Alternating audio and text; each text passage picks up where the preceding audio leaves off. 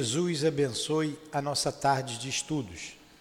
Estaremos estudando daqui a pouco o livro Missionários da Luz, logo após a leitura do Evangelho e a prece. Daremos continuidade aos estudos que começamos na semana, no início do mês, né? Então nós estamos no capítulo 18 Obsessão. Capítulo 2: Meu reino não é deste mundo. O item 8. Uma realeza terrestre. Quem melhor do que eu pôde compreender as verdades destas palavras de Nosso Senhor? Meu reino não é deste mundo. O orgulho foi a minha perdição na terra. Quem, pois, poderia compreender o nada que os reinos terrestres representam, se eu não compreendia? O que levei comigo da minha realeza terrestre? Nada, absolutamente nada. E como para tornar a lição mais terrível, a realeza não me seguiu até o túmulo. Rainha era eu entre os homens. Rainha, eu acreditava entrar no reino dos céus. Que desilusão, que humilhação, quando, em lugar de ser recebida como soberana, eu vi acima de mim, mais bem acima, homens que eu considerava insignificantes e que desprezava, porque não tinha sangue nobre. Oh, nesse momento compreendi a inutilidade das honras e das grandezas que se buscam com tanta avidez sobre a terra. Para preparar um lugar no reino dos céus, é preciso abnegação, humildade, caridade em toda sua perfeita prática e benevolência para todos. Não se pergunta o que fomos, qual a posição que ocupamos, mas o bem que fizemos, as lágrimas que enxugamos.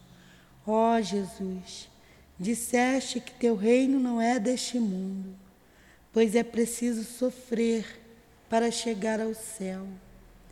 E aos degraus do trono não nos aproximam dele. São os caminhos mais penosos da vida que nos conduzem a ele.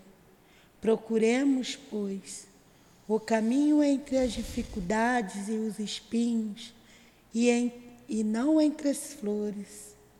Os homens correm em busca dos bens terrenos, como se pudessem guardá-los para sempre. Mas aqui não há mais ilusões, e eles logo se apercebem de que se apoderaram apenas de uma sombra e negligenciaram os únicos bens sólidos e duráveis, os únicos que lhe seriam proveitosos na morada celeste, os únicos que poderiam dar entrada a essa morada. Tenham piedade daqueles que não ganharam o reino dos céus e ajudem-nos com suas preces, porque a prece aproxima o homem do Altíssimo é o traço de união entre o céu e a terra.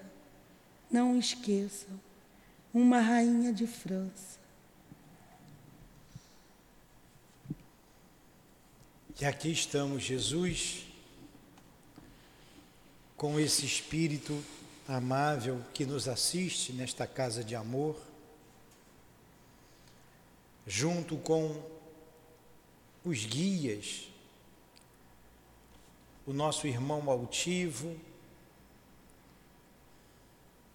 as nossas queridas irmãs, para estudarmos a doutrina espírita. Em nome desses espíritos amigos, em nome da direção espiritual da nossa casa, do nosso irmão André Luiz, que ele possa nos inspirar pois a obra é sua. em nome do amor, do nosso amor, do teu amor, Senhor. Mas acima de tudo, em nome do amor de Deus, nosso Pai, é que pedimos a devida permissão para iniciarmos os estudos desta tarde, em torno do livro Missionários da Luz, do nosso André Luiz, a quem pedimos mais uma vez ajuda, inspiração a ele e ao nosso Chico, que juntos escreveram esta obra. Que assim seja.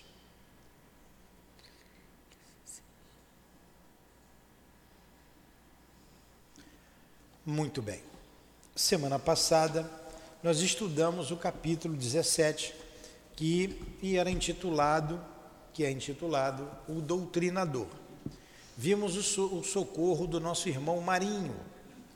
E enfatizamos ali, foi enfatizado pelos guias, né, pelo André Luiz, é, a responsabilidade daqueles que têm o conhecimento religioso.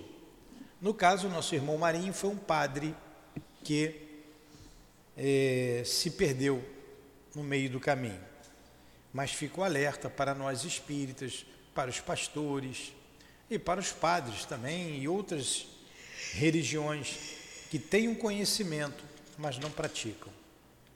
Então, que Deus nos abençoe nesse estudo aqui da obsessão. Luiz, dá para você ou sentar mais para a direita ou uma para a esquerda para eu te ver? Você sempre senta na frente para fazer pergunta. Pega o, o microfone, daqui a pouco você está perguntando.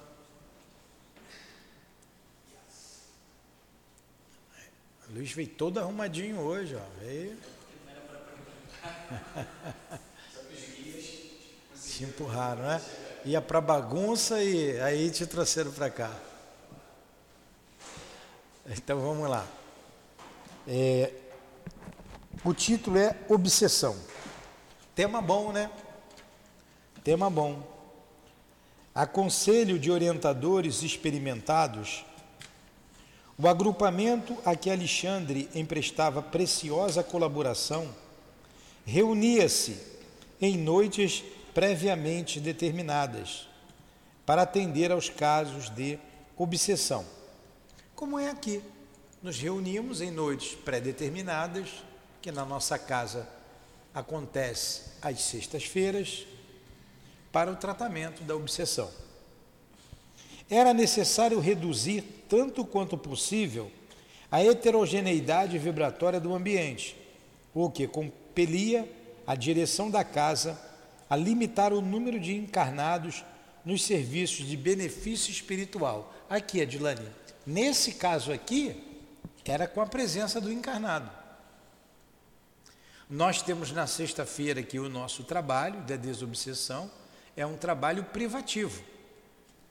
Mas alguns casos mais difíceis e que vêm nos procurar com um pequeno grupo de encarnados e mesmo aqueles que trabalham ali na sala de cura, a gente seleciona para poder fazer o atendimento devido, porque é um trabalho melindroso, delicado e complexo. É o trabalho de sexta-feira, ou o trabalho de quarta-feira, que de vez em quando a gente faz, tá? Vocês já viram ali, vocês sabem, né? Então vamos lá. É, Para quem não tinha visto esse tipo de trabalho, ah, ninguém faz, o André Luiz está falando aqui. E o Alexandre e aquela casa ia lá com o Chico, tá?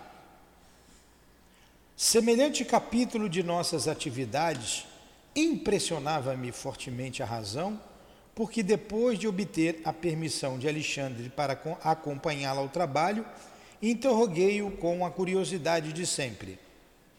Aí vem a pergunta para Dilane responder.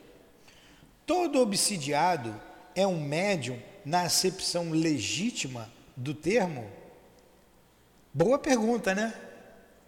Boa pergunta. Olha só, de novo. Todo obsidiado é um médium na acepção legítima do termo?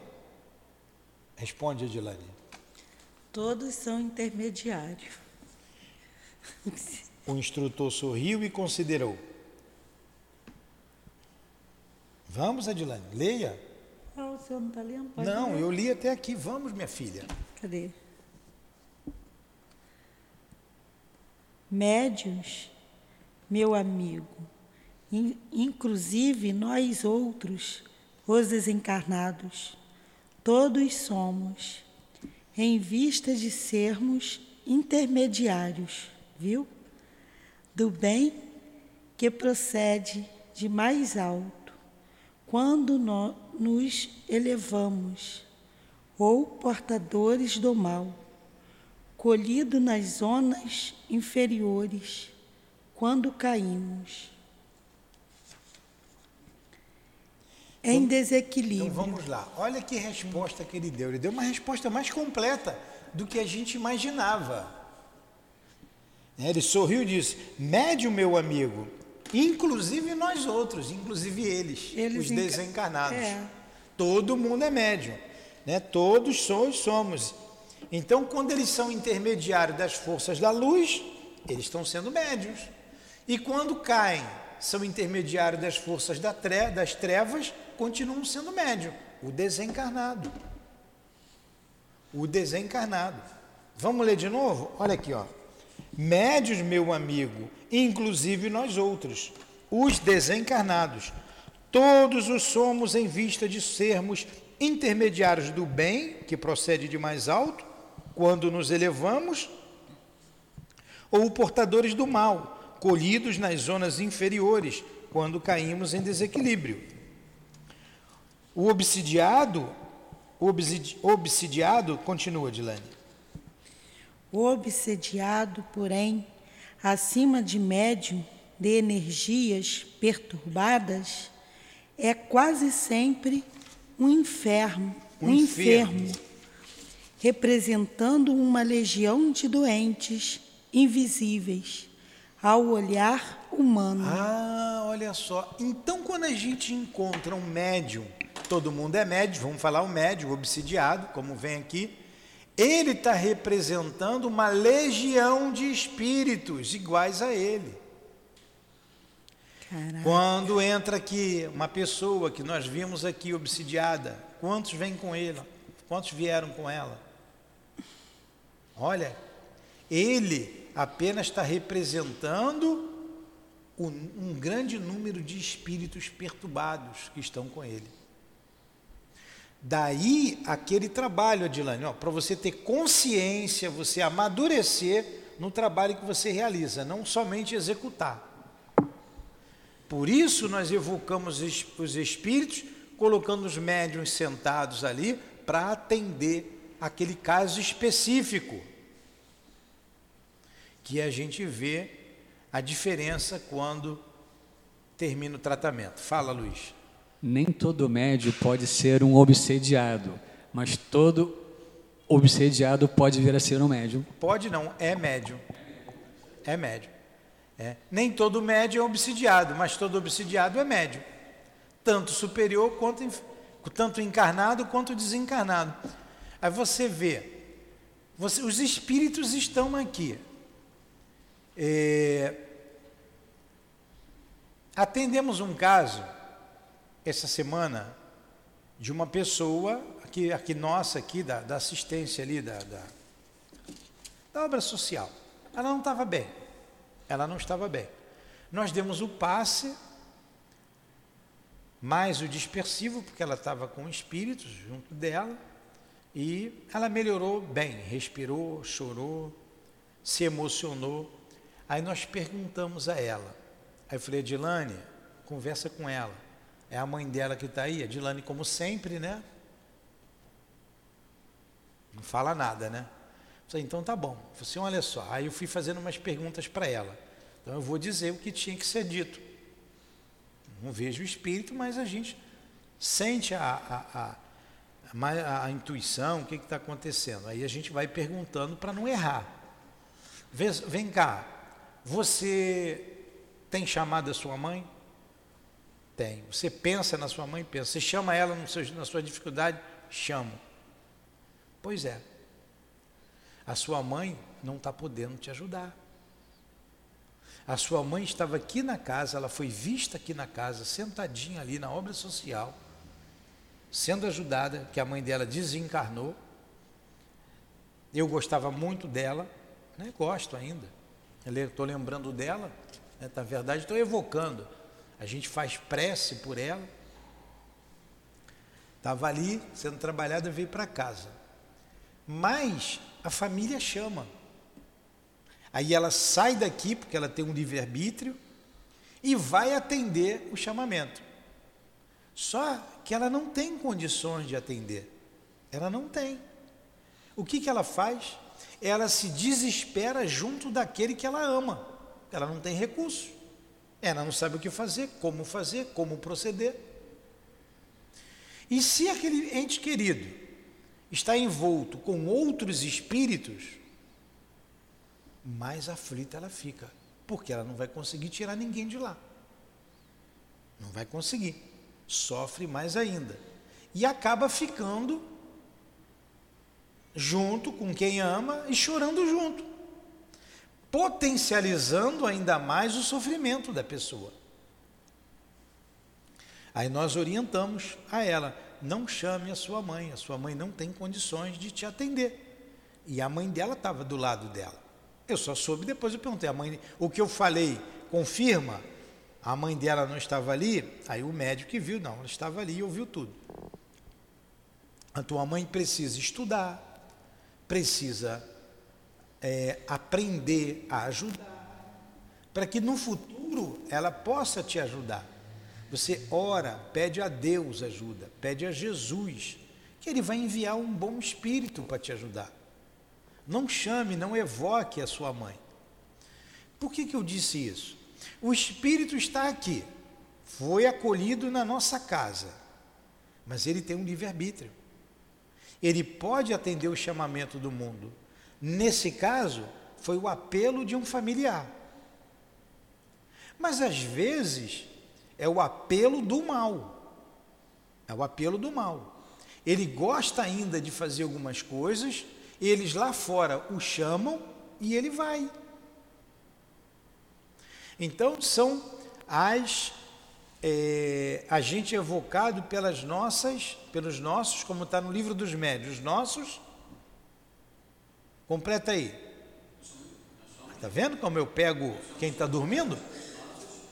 É, a obsessão, vamos falar assim, a obsessão, ela se dá né, pelos nossos desejos, os nossos desejos. O desejo é mais do que o pensamento, porque é o pensamento e é o sentimento. E a vontade mistura tudo isso, o desejo. Eu ouvi um espírito até que está aqui há bem bom tempo, bondoso, dizer: é, eu luto ainda com os meus desejos. Desejo de quê? Eu fiquei pensando, por que, que, que desejo esse espírito tem? Aí fui, pensei, passou um dia, dois dias, desejo de ficar junto à família, os filhos, o marido. E se ela fizer isso, esse espírito, que era um espírito feminino, ela vai deixar de trabalhar, vai se envolver nos problemas familiares e vai ficar ali. E não vai conseguir Pois é, ela tá, é, é, é, é, esse espírito está fazendo alguma coisa de errado, ele vai dizer assim, é um amor. Ele está assim. Ele pode ajudar quando for chamado, se ele tiver num trabalho organizado, a equipe vai lá. E eu ouvi do nosso, de um guia da casa, esses dias mesmo, já tinha ouvido outra vez nós também precisamos da oração de vocês. Nós também, nós, de vocês, não, ele falou assim, nós também precisamos de oração. Nós também precisamos de oração. Porque eles não são espíritos puros. Não são espíritos puros. O que caracteriza um espírito puro? Nenhuma influência da matéria de bom para baixo tem a influência da matéria. E na categoria dos espíritos bons, na, na ordem, que é a segunda ordem, tem quatro classes. É, então, para um espírito imperfeito, que a matéria, os valores materiais se sobrepõem, os interesses materiais se sobrepõem aos interesses espirituais, fica mais difícil ainda, ele precisa de mais oração. Então, se um guia diz nós precisamos de oração e nós oramos muito, e eles oram, nós, imagine nós. Então, por quê? Para que eles não se deixem levar pelos seus desejos. E a gente não está dizendo aqui desejos vis, não. Não precisa ser coisas vis. Tem as coisas vis. Tem. Você imagine um espírito que foi levado e era toxicômano. Ele tem ainda a vontade de usar a droga, a bebida, seja lá o que for. Aí como que eu vou evocar esse espírito? Eu vou ficar chamando? No estudo da evocação, que está no livro dos médiuns, aquilo é muito interessante. Ah, a evocação é chamar, tal, chamou papacabali, mas não é só isso.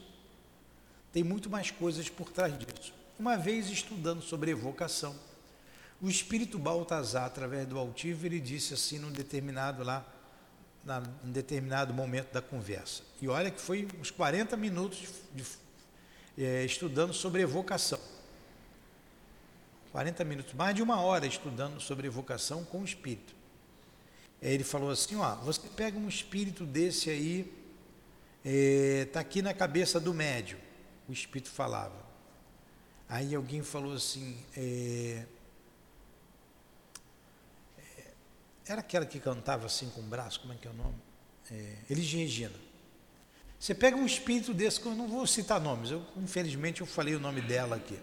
Você pega um espírito desse aí, famoso, famoso, então vou tirar o nome dela, tá? Ó, retiro o que eu disse. Você pega um livro, um espírito aí famoso, que as pessoas vão no túmulo, que se envolveu, não se envolveu com coisas boas, com drogas, opção de, de, de de problemas. E as pessoas vão lá tocar violão no túmulo, chama, evoca. Então o que, que acontece com um espírito desse? Ele já tendo um pouquinho de, de, de ajuda, de mérito, eles pegam esse espírito, eles pegam esses espíritos, levam para uma região acima, tira daqui, para que as vibrações do encarnado não chegue até ele e não tumultue a vida dele. Então, vou falar de um, um, um, um cantor desse aí, para mim não é cantor, mas que não é brasileiro, o Bob Marley. Né? Tocava lá seu violão, seu violão, fazia apologia das drogas, só vai maconheiro lá no túmulo dele. Né? Tocar aquelas músicas dele, aquelas cantigas dele. E o que está na cabeça desses caras? O que está na cabeça deles? Que cheira, que fuma. E como não ficaria esse espírito? Atormentado, atordoado. O que, que a lei faz? Pega esse espírito, tira ele daqui, senão ele não vai aguentar. Vocês estão entendendo o que, que é o desejo?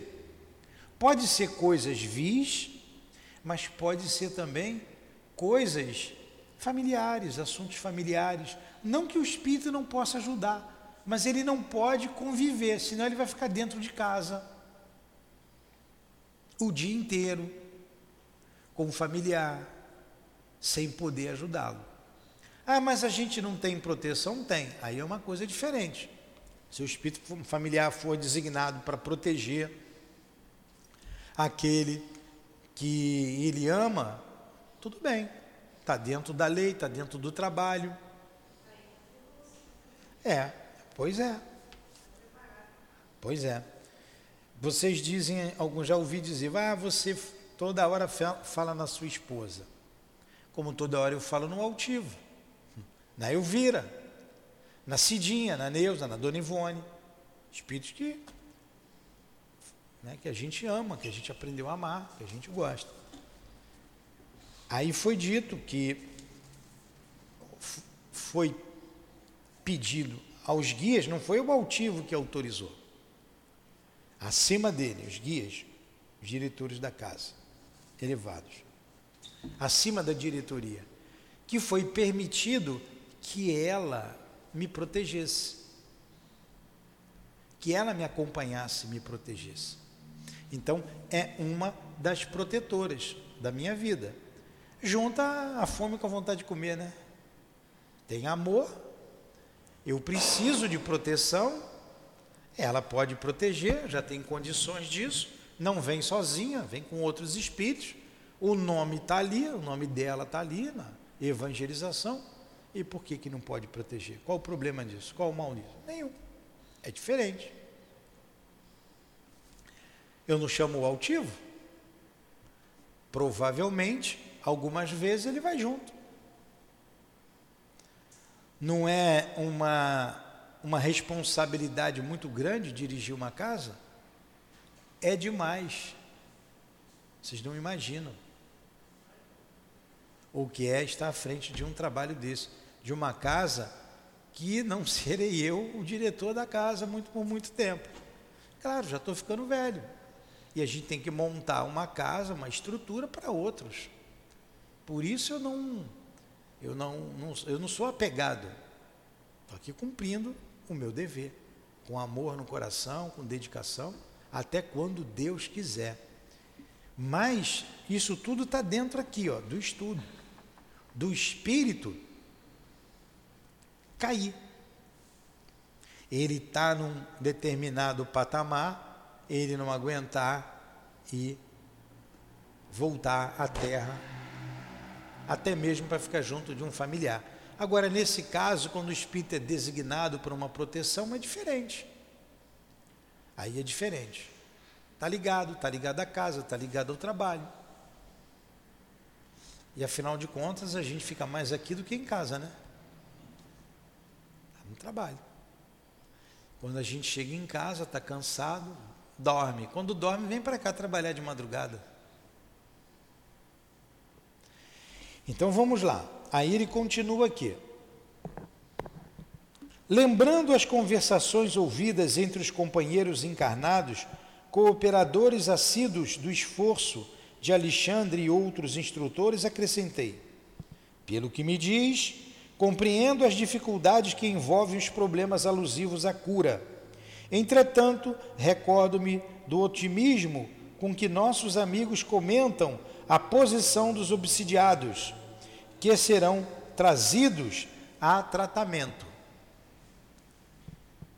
O generoso mentor fixou um sorriso paternal e observou. Olha só, ele está dizendo aqui, o que, que ele diz aqui? Ele compreende as dificuldades que tem do obsidiado levar à cura, mas havia otimismo na posição daqueles obsidiados. André Luiz comentou. Ao que diz o instrutor?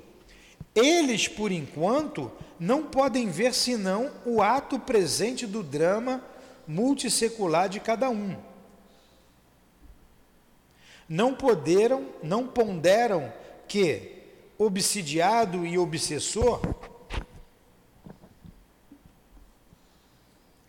São duas almas a chegarem de muito longe extremamente ligadas às perturbações que lhes são peculiares. É o que a gente vê aqui. A gente vê ligações de séculos. E alguns obsessores não reencarnam há muito tempo atrás do, do, do obsidiado. Como a gente vê casos que o obsessor já está assim, ah, hora eu estou aqui, hora eu estou aí. Quando eu estou aí, eu apanho. Quando eu venho para cá, eu bato. Agora é minha vez e você quer me tirar? Tem de tudo. Mas eles caminham há muito tempo, juntos. Nossos irmãos na carne procedem acertadamente, entregando-se ao trabalho com alegria, porque de todo esforço nobre resulta um bem que fica indestrutível na esfera espiritual. No entanto, deveriam ser comedidos nas promessas de melhoras imediatas. No campo físico, e de modo algum deveriam formular julgamento prematuro em cada caso. porquanto é muito difícil identificar a verdadeira vítima com a visão circunscrita do corpo terrestre. A gente tem que vir para o trabalho com alegria. O trabalho é do Cristo. A gente vem com alegria.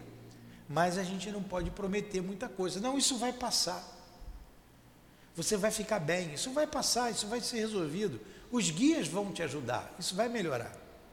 Eu não sei. A minha visão é limitada. Tem casos aqui que a gente atende há meses. Meses chegando já a ano. Se não for ano, né, Odilane? Anos. Ano. E não teve melhora. Não. E o pai vem sempre aqui. O obsidiado não vem, mas o pai vem. Pelo amor ao pai, pela consideração dele, ao esforço que ele faz. Então, quando a gente atende o endereço, eu já sei do que se trata. E que espíritos virão. É, o interessante é que no início não se sabia, numa noutra sala com tal ou qual médium, o teor do trabalho é o mesmo. E ele me falou que foi em outro estado, foi para Minas Gerais, lá em Barbacena que ele tem um filho que mora em Barbacena, que trabalha num centro espírita lá, e lá ele atendeu o irmão que está aqui. O pai levou lá, foi lá um final de semana, passar uns dias lá. Ele, é, o outro mora lá, é mais velho. Então, e eu disse para ele, nós dissemos para o pai, qual era o problema do filho, que estava demorando muito, o atendimento, mas que ele tivesse fé, que ele tivesse esperança. Né? E ele foi lá. E fizeram o trabalho lá. E os espíritos, os mesmos espíritos, a mesma coisa. Ele, Newton, o mesmo trabalho. Falei, meu Deus.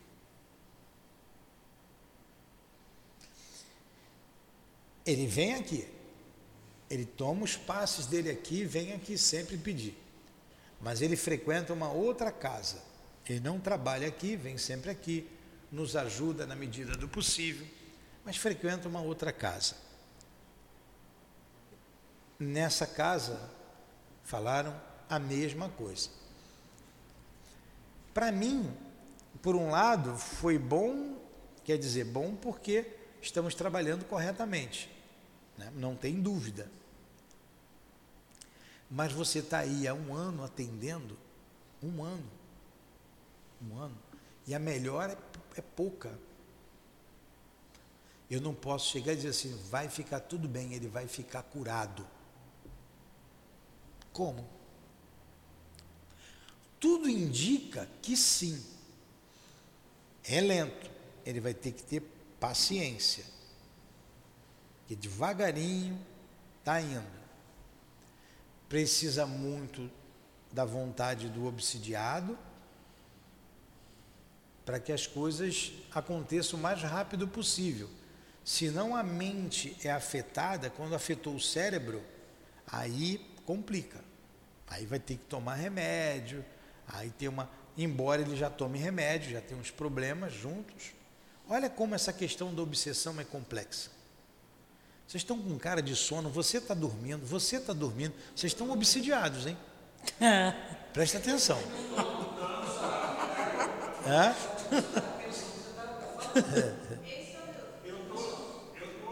O obsessor do Carlos não quer que ele ouça. Acordou todo mundo agora, né? Tá vendo?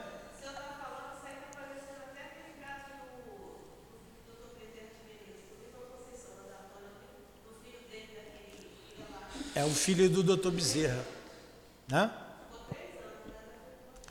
Três anos e não teve jeito. Afetou o caso do filho do doutor Bezerra de Menezes. É, é sério, Luiz. É sério. É, a gente aprende muito com essas situações. A dona Ivone cita casos que não teve cura, que a pessoa morreu obsidiada. E ela morreu em consequência da obsessão grave. Imagina esses envolvidos com É. drogas, com E esse caso que ela contou, que nós estudamos aqui no Devassando o Invisível, a família levou a menina em várias casas espíritas. Várias, perto de 16 centros espíritas. E a mesma coisa aconteceu em todos os centros. O espírito ia e não abria a boca. Ia e não falava nada. Conversava, conversava, rezava, pedia. Ele entrava mudo e saía calado. Da última vez que ele foi, e depois a menina desencarnou, e foi lá em Lavras, lá com a dona Ivone, ele falou alguma coisa. Lembram que ele disse? Esta foi a última vez que eu compareço a uma casa espírita. Não volto mais.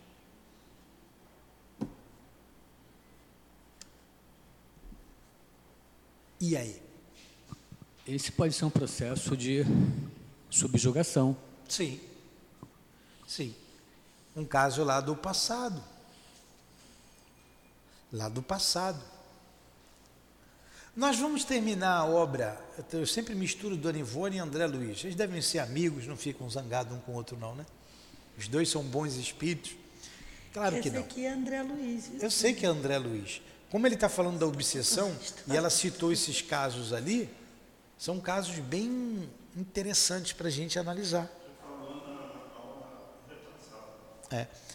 Porque tem casos de, de- de- de- Você falou da subjugação, da intuição, aqui, ó, na mente, ó, é obsessão simples. E a pessoa é levada ao suicídio. Então, o espírito está na cabeça, se joga, se joga, se joga, se joga, se joga. É subjugação? Não. É, é fascinação? Não. Obsessão simples. Obsessão simples. Nós vamos estudar esse livro depois de uma obsessão simples, vocês vão ver. Vocês vão ver o que faz uma obsessão simples. Mas, Newton, utilizando o critério da razão, dando o exemplo do trabalho de desobsessão, é muito racional. Se tem um perseguidor há 30 anos perseguindo um encarnado, ele não muda o comportamento dele em uma sessão de uma hora. É, Não muda, não muda. porque já está men- mentalizado e não vai mudar. É necessário vários, vários, até que ele mude a moral e o comportamento dele em relação ao outro. E não é através do convencimento, não é. Quando o espírito está cansado daquela situação, como nós vimos na aula, no estudo passado, o doutrinador, o nosso irmão estava cansado já. O padre, como é o nome dele? Marinho. Ele já estava cansado daquilo. Agora, levou 10 anos, levaram 10 anos, né? Ó, desculpa aí eu falar o meu português às vezes atropelado aí. Foram 10 anos para ele sentir um cansaço, tá? Imagine quantos milênios ali a Dilane não está. Quantos milênios? Aí ele continua aqui, ó. Depois de pequena pausa, continuou. Também observei exagerado otimismo dos companheiros, vendo que alguns deles mais levianos chegavam a fazer promessas formais de cura às famílias dos enfermos. Claro que serão enormes os benefícios a serem colhidos pelos doentes. Todavia, se devemos estimar o bom ânimo, cumpre-nos desaprovar o entusiasmo desequilibrado e sem rumo. Está vendo? Lição para gente. Não, vai ficar tudo bem. Leva lá no centro que vai curar. Bota o nome na caixinha que vai ficar bom. A gente não sabe o problema. Já conhece todos os casos? Indaguei. Então André Luiz perguntou se já conhecia todos os casos que iriam ser atendidos ali. Vai, Adilane. Todos. Todos respondeu Ale... todos respondeu Alexandre, sem hesitar. Todos cinco que dos cinco ah é dois cinco que constituirão o motivo da próxima reunião.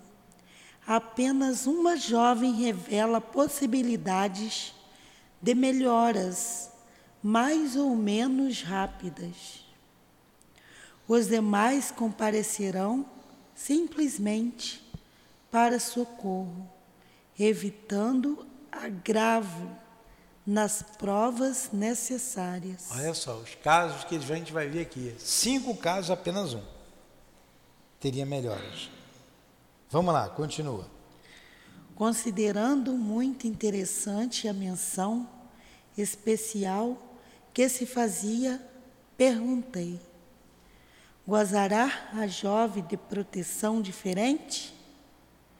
O instrutor sorriu e esclareceu: Não se trata de proteção, mas de esforço próprio.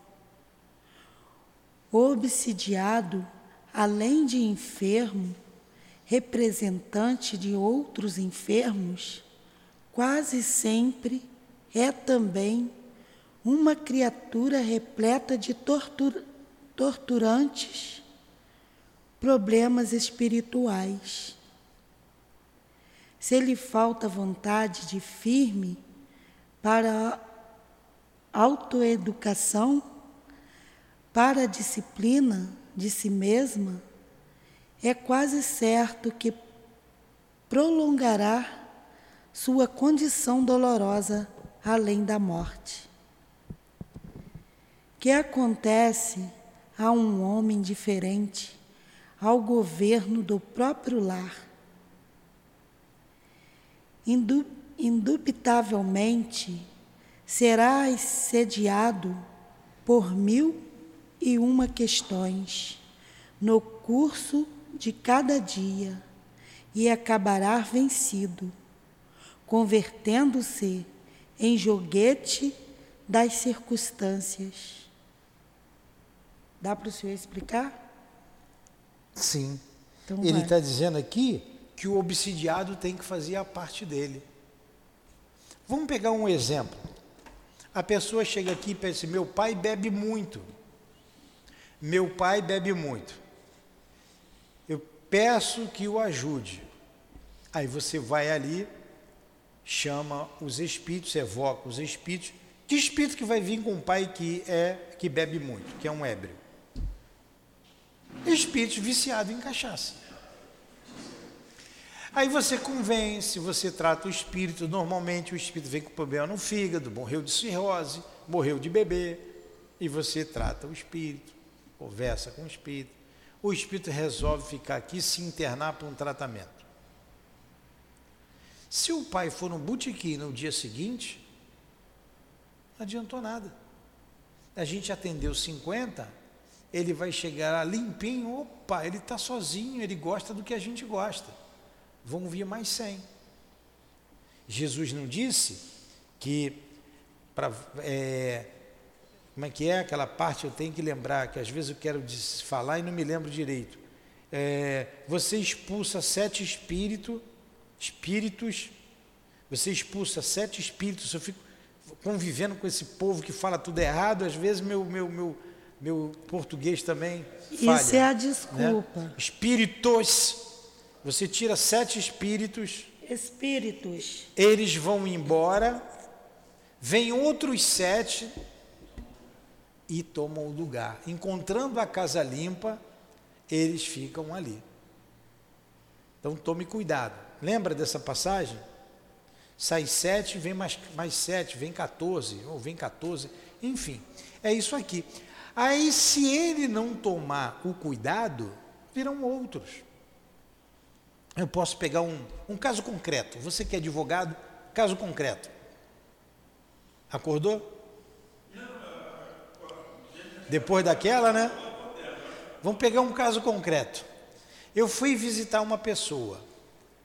Chegando lá, era um senhorzinho que estava na posição fetal, numa cama, num quarto escuro, gemendo, caído, tudo escuro. Eu me senti até mal em entrar naquele quarto. Nós demos o passe nele. Eu peguei o endereço, botei na caixinha lá do, da casa que eu trabalhava. E, para minha surpresa, na sala em que eu trabalhava, quando tem guia, tem guia, né? São 40 salas de trabalho lá tinha horários diferentes, veio justamente na sala que eu trabalhava. Eu trabalhava como doutrinador. Quando eu vi o endereço, eu disse: é o endereço do seu fulano. Eu conheci o seu fulano e o endereço, você é o seu fulano. Botei lá na caixinha pedindo a Deus por ele. Aí evocamos os espíritos. Sabe aquele trabalho com freio de mão puxado? Os médios doentes, reclamando, e a gente falava e não adiantava, tinha que dar passe que os espíritos estavam doentes. E fizemos ali o nosso trabalho, oramos, demos passe, passes, eles foram recolhidos, ficaram na casa. Não tinha nem como dizer que não ia ficar, estavam precisando de tudo. No domingo, isso foi numa sexta-feira, era dia de visita, eu fui na casa do seu fulano. Para minha surpresa, ele estava no portão esperando a gente. Era um grupo, íamos eu e mais os dois. Ô, oh, seu Nilton, muito obrigado, muito obrigado. Eu sei que vocês têm muito o que fazer, então já estou aqui esperando por vocês, para vocês não perderem o tempo de vocês. Eu estou muito bem. Aí beijou a nossa mão, mão santa, aquelas coisas de. Estava só esperando vocês para dizer que eu não preciso mais da visita, que eu estou muito bem, obrigado. E eu vou ali no bar tomar uma para comemorar a saúde. Eu falei, vai com Deus. Fomos embora.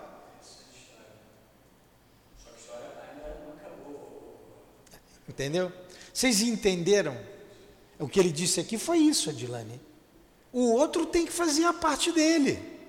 Aí você quer ajudar qualquer semelhança é mera coincidência. Você faz de tudo para ajudar a pessoa.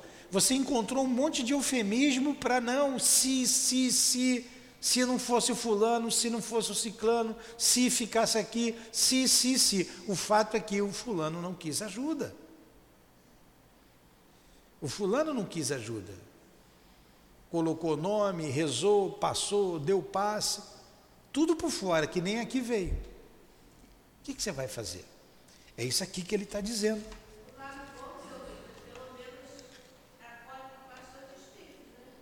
Hã? O lado bom? O lado bom. O lado bom é que socorre bastante espíritos, né? Às vezes, às vezes não, vai tudo embora de novo. É, às vezes sim, socorre muito espírito, às vezes pode ir embora, mas vamos lá. Agora, olha o trabalho que a gente dá para os espíritos, para os guias da casa. Olha o trabalho. Por isso que o trabalho deles é de, decuplicado. Por isso. Você imagina uma reunião pública, que vem um bandão de gente aqui. Imagine o bando de espíritos que vem com, com as pessoas, que precisam ser atendidos. Coitado, senhor, são bando não. É muito, muito espírito bando que eu estou falando, não estou aqui com sentido pejorativo, não. Muitos espíritos, um grupo grande. Hã? Aí ela continua aqui, ó. Imagine agora que esse homem indiferente esteja cercado de inimigos que ele mesmo criou. Esse homem, essa pessoa que vem, pode ser um homem ou uma mulher, esse homem, esse ser humano, indiferente, ele é indiferente, está cercado de inimigos que ele mesmo criou, adversários que lhe espreitam os menores gestos tomados de sinistros propósitos, na maioria das vezes. Se não desperta para as realidades da situação, empunhando as armas da resistência e valendo-se do auxílio exterior que lhe é prestado pelos amigos, é razoável que permaneça esmagado. Não foi isso que a gente acabou de falar? Então, o médium, ele está cheio de inimigos tá, do passado, alguma coisa que ele fez? Lá, roubou, matou, enganou, estão na cola dele. Vigia até o olhar, até porque olha, olhou para lá, eles. Se ele não faz a parte dele, vai ser esmagado por esses espíritos. É você enxugar gelo. Quando o médium que é atendido ali, ele deseja mudança, independente do espírito se convencer ou não daquela argumentação que o doutrinador traz, inspirado pelos guias, ele vai ficar na casa. Alguns casos é nítido isso. Ó, você não vai embora, mas quem que vai me prender aqui? Você já está preso. Você já está preso. Ele fica preso. Lá na pedra, prisão é lá no fundo, lá na pedra. Fica preso. Não vai sair. Cadê o meu livre-arbítrio? Eles falam logo, eles conhecem. Cadê o livre-arbítrio do outro? Você não quer deixar o outro em paz. Você quer que respeite o seu livre-arbítrio, mas você não respeita o livre-arbítrio do outro. E isso se o outro está fazendo a parte dele. Aí compensa você ajudar. É um trabalhador, está se esforçando, então vamos ajudá-lo. Agora, se não quer, se não adianta, tudo bem, meu amigo, você vai ficar essa noite aqui, vamos escutar aqui a, a palestra que tem a madrugada, depois você decide. Que Jesus te abençoe. Aí ele escuta e vai embora de novo. Fala, Luiz. Posso fazer andando? No estudo de, de, de domingo, a Conceição trouxe um CD do Altivo Panfeiro. E a questão foi essa. Ele falou o seguinte: os espíritos bons e superiores têm pleno livre-arbítrio, os inferiores têm parcial tem parcial. E em relação a esse ponto, o que você falou, é dessa mudança do médium, Newton, apenas com estudo, se o médium quiser, ele muda. Muda. Só com estudo? Muda. Não nem ir ali. Muda, muda. Com estudo, ele muda. Mas muda. é o estudo que muda o médium. Mas é o estudo que muda o médium. A Lidilane falou bem. A reunião pública, ela é importantíssima. A reunião pública é importantíssima, porque a reunião pública muda o médium e muda o espírito. Muitos casos são resolvidos na reunião pública. Ele acha que é no passo de cura, lá não muda, lá você tem um tratamento físico, espiritual naquele momento, mas o tratamento psíquico é aqui, na reunião pública, no estudo. Pois é.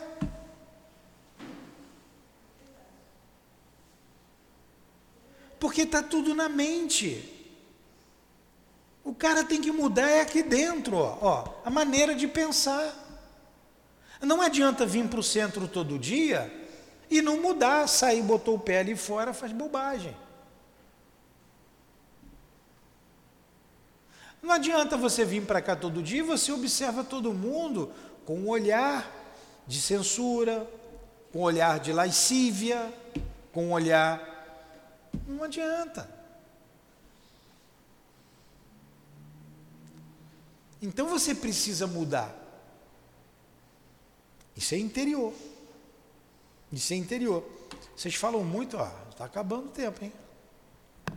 Aí ele continua aqui, tem que terminar pelo menos esse, esse parágrafo. Ó,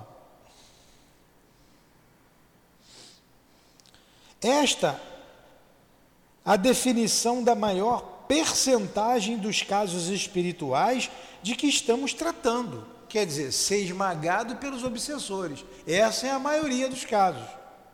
Não representa, porém, a característica exclusiva das obsessões de ordem geral. Existem, igualmente, os processos laboriosos de resgate, em que depois de afastados os elementos da perturbação e da sombra, perseveram as situações expiatórias. Ah, ainda tem desses casos. A gente vai ver um caso desse aqui. Você até afasta, mas ele tem que passar por aquela expiação. Eu vou ler de novo. Existem igualmente, ó, vamos lá, não representa, porém, as características, a característica exclusiva das obsessões de ordem geral. Quer dizer, não é toda obsessão que está ali um inimigo ferrenho do passado. Não é sempre isso, não é todo trabalho. Existem, igualmente, os processos laboriosos de resgate. Que, em que, depois de afastados os elementos da perturbação e da sombra, perseveram as situações expiatórias. O camarada tem um problema, um problema psíquico qualquer. Não vai ser ali com o trabalho mesmo afastando os espíritos dele, o problema psíquico, um exemplo, vai continuar, porque faz parte da expiação dele. Entenderam?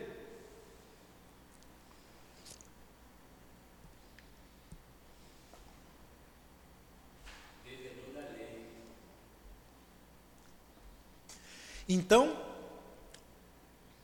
o rapaz é esquizofrênico e é médium. Está obsidiado. Potencializa a esquizofrenia dele. Os espíritos são afastados,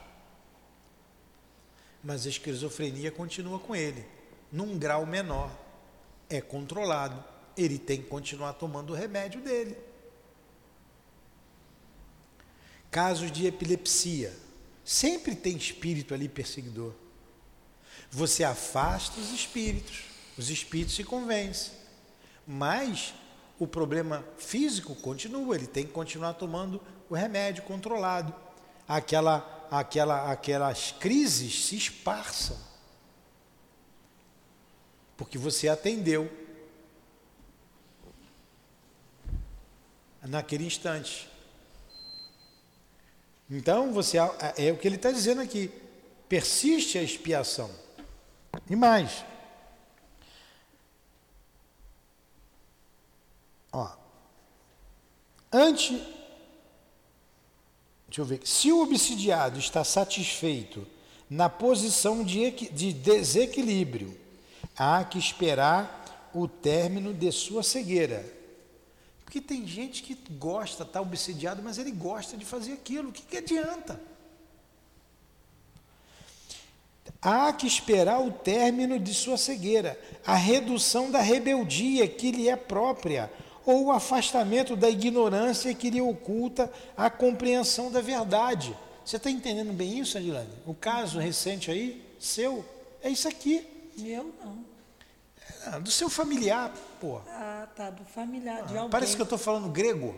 Você sabe do que eu estou falando. Está aqui. É só você ler aqui que ele está explicando tudo aqui. Não é do meu familiar, de vários que aparecem ali.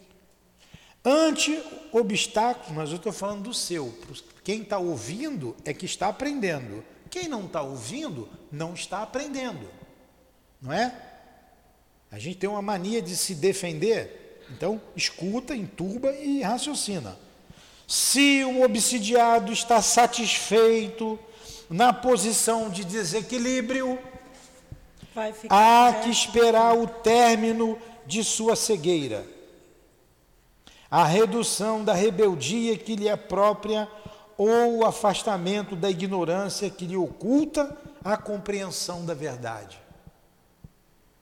Ante obstáculos dessa natureza, embora sejamos chamados com fervor por aqueles que amam particularmente os enfermos, nada podemos fazer senão semear o bem para a colheita do futuro, sem qualquer expectativa de proveito imediato.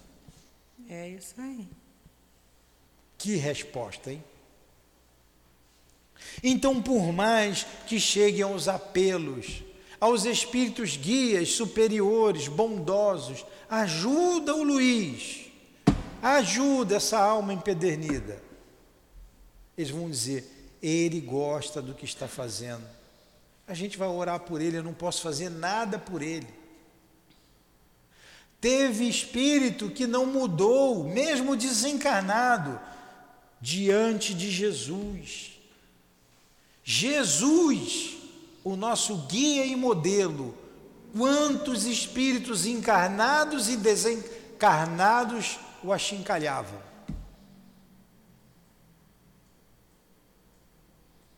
E ele ali, ó, presente no corpo de carne. Quantos? Pilatos lavou as mãos. Será que Pilatos sentiu a vibração do Cristo ou era tão bronco que nem isso sentiu? Sentiu. Ele sentiu.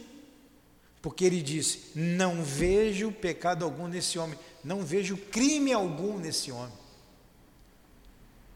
Não vejo. Vocês querem condenar o inocente.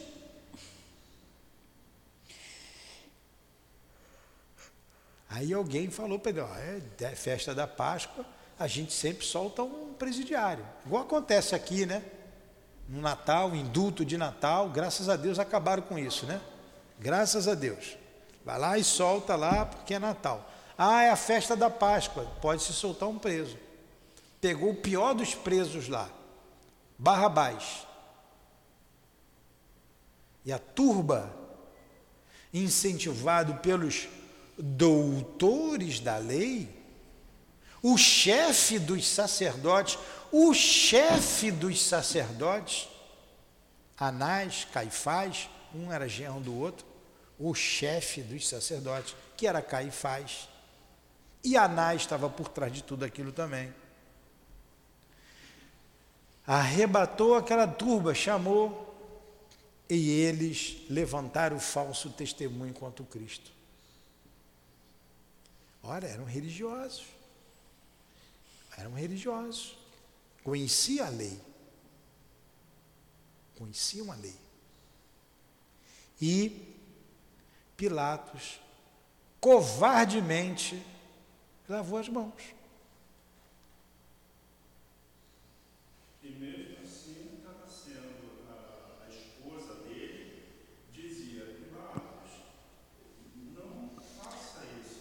Seja lá o que for, era o próprio Jesus. Então, será que é o mesmo princípio? A pessoa não quer mudar, não quer se convencer. O que, que eles vão fazer? Vão respeitar o livre-arbítrio deles. Se Jesus quisesse se os guias quisessem que ele não caísse nas mãos de Pilatos, que ele não fosse morto, que ele morresse de velho, isso ia acontecer. Mas não dava mais para ele ficar muito tempo, não. Não dava mais, não tinha condições. E serviu de lição para todos nós. E o homem ainda não entendeu a grandiosidade do Cristo. O tamanho dessa alma, o esplendor desse espírito o homem ainda não entendeu. E nós dizemos os homens cristãos. Os cristãos. Estou falando de materialista, de. Não, dos cristãos. Fala, Luiz. É, só fazer um adendo. Eu não sei se foi nessa passagem ou um pouco antes, que Jesus fala: se ele quisesse ser livre, ele pediria ao Pai uma legião de é, 12, uma, é, é, uma 12 legiões de anjos, se ele quisesse. E uma legião de soldado romano eram 6 mil homens. Então ele tinha 72 mil anjos, caso ele quisesse, para vir salvá-lo. Mas ele não pediu isso. Pois é. Então vamos parar por aqui por causa da nossa hora. Infelizmente vai ter que parar. Ó, o instrutor imprimiu ligeiro intervalo a conversação. Vamos parar aqui. Está na página 380, na minha. Qual é a sua página, Adilane? 310. 310, da Adilane. Marquei aqui. E a gente começa na semana que vem. Caramba, hein? Que estudo, né? Bonito, muito bom. Né? Quanto aprendizado. Elucidativo. Olha o que você ia perder. Agora você vai lá que você vai arrumar um emprego.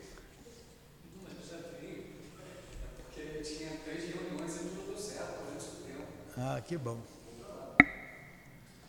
Alguma pergunta? Muito bom estudo, né, Carlos?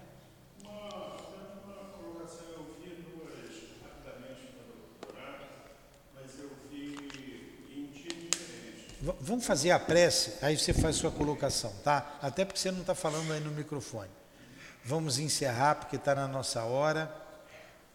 A gente agradece ao André Luiz, nosso irmão querido. A gente agradece ao Chico. Quanto trabalho, né, meu irmão? Quanto trabalho. Mas vocês devem estar felizes com os frutos que estão colhendo pois quando essas lições chegam ao nosso cérebro e ao nosso coração, se transforma o homem.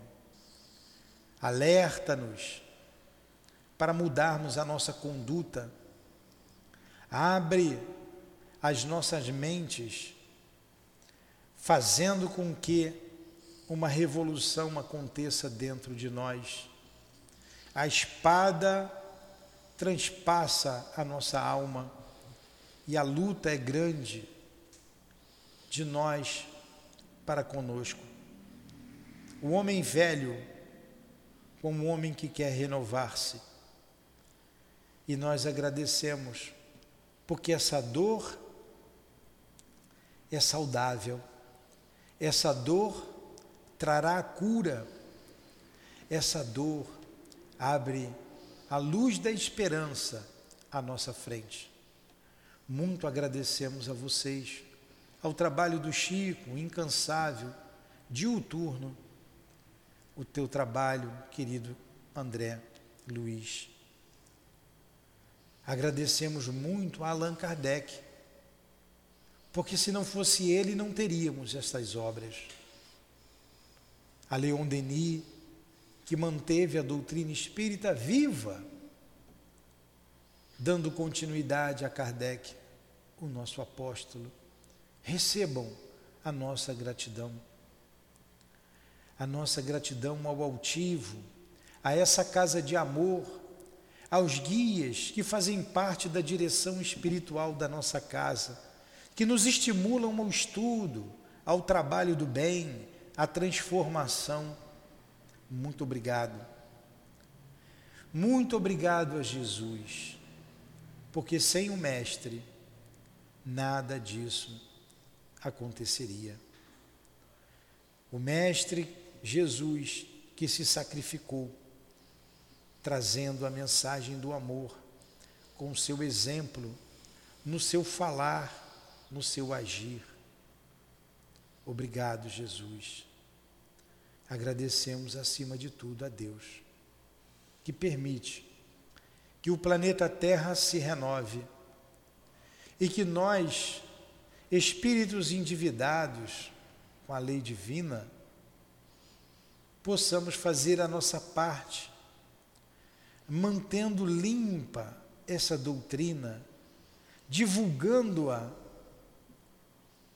na sua pureza, mantendo vivo o nome de Kardec, o teu nome, Jesus. Que esta casa cumpra com o seu dever Inspira-nos, inspiram os trabalhadores desta casa, a direção material dessa casa, para que ela consiga cumprir com o seu dever. Ajude a todos nós. Dai-nos resistência, Senhor. Ajuda-nos a criar resistência ao mal e a vencer a nós mesmos. Obrigado por tudo. A todos que contribuem para o crescimento da doutrina espírita em nós e a divulgação para a humanidade. É essa doutrina que alavancará o progresso moral da humanidade. Em nome desses guias amoráveis que citamos, em nome da direção espiritual da nossa casa, em nome do amor, do nosso amor, do teu amor, Jesus mas acima de tudo, em nome do amor de Deus, nosso Pai, é que damos por encerrado os estudos da tarde de hoje. Que assim seja. Graças a Deus.